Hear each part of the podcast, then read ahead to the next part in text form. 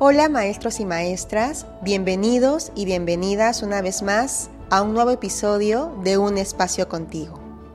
En el episodio anterior hablamos del lenguaje, de la palabra, como el elemento que le da fuerza y permanencia a los pensamientos y cómo la práctica de la meditación ayuda a que podamos observar bien y prestar atención a las palabras que utilizamos cuando conversamos con los demás.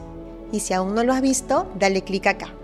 Con el objetivo de seguir entendiéndonos y comprendiendo cómo se comportan los pensamientos con las palabras, en el episodio de hoy vamos a conversar sobre los diálogos internos. Ahora pongamos un ejemplo en el aula.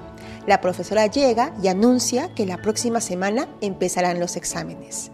Pedro, mientras comienza a pensar en los exámenes, empieza a oírse decir, no tengo tiempo para estudiar, no me va a ir bien, soy malo en matemática, quizá Jimena se va a sacar buena nota, en cambio yo voy a desaprobar.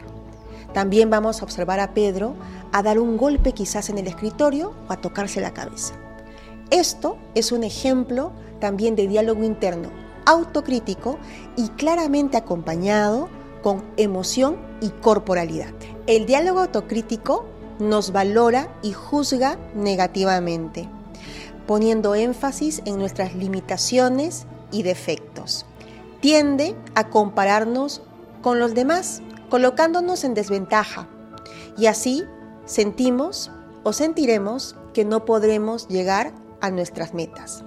Las palabras que más utilizamos son no puedo, no soy capaz.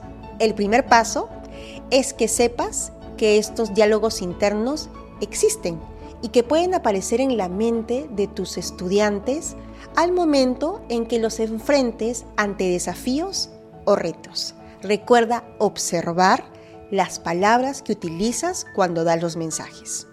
Como maestro y como maestra, puedes ayudar a gestionar esta percepción negativa de tus estudiantes si aparece este tipo de diálogo. Tomando el ejemplo anterior, luego de anunciar el inicio de exámenes, puedes acompañar con mensajes que resalten el talento de tus estudiantes. Por ejemplo, bueno muchachos, la próxima semana empiezan los exámenes. Los contenidos ya lo sabes y te has venido preparando durante todas estas semanas. Organízate, repasa los días que quedan, que estoy segura que lo vas a poder hacer muy bien. Puedes aprovechar este momento para tomar una respiración con tus estudiantes o hacer una meditación corta para que tus estudiantes aprendan a afrontar situaciones difíciles o complejas con más calma.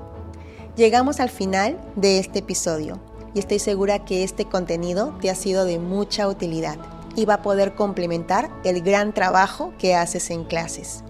Si te gustó este video, no te olvides darle me gusta. Suscríbete al canal, dale click a la campanita para que sigas recibiendo las notificaciones. Nos vemos el próximo mes.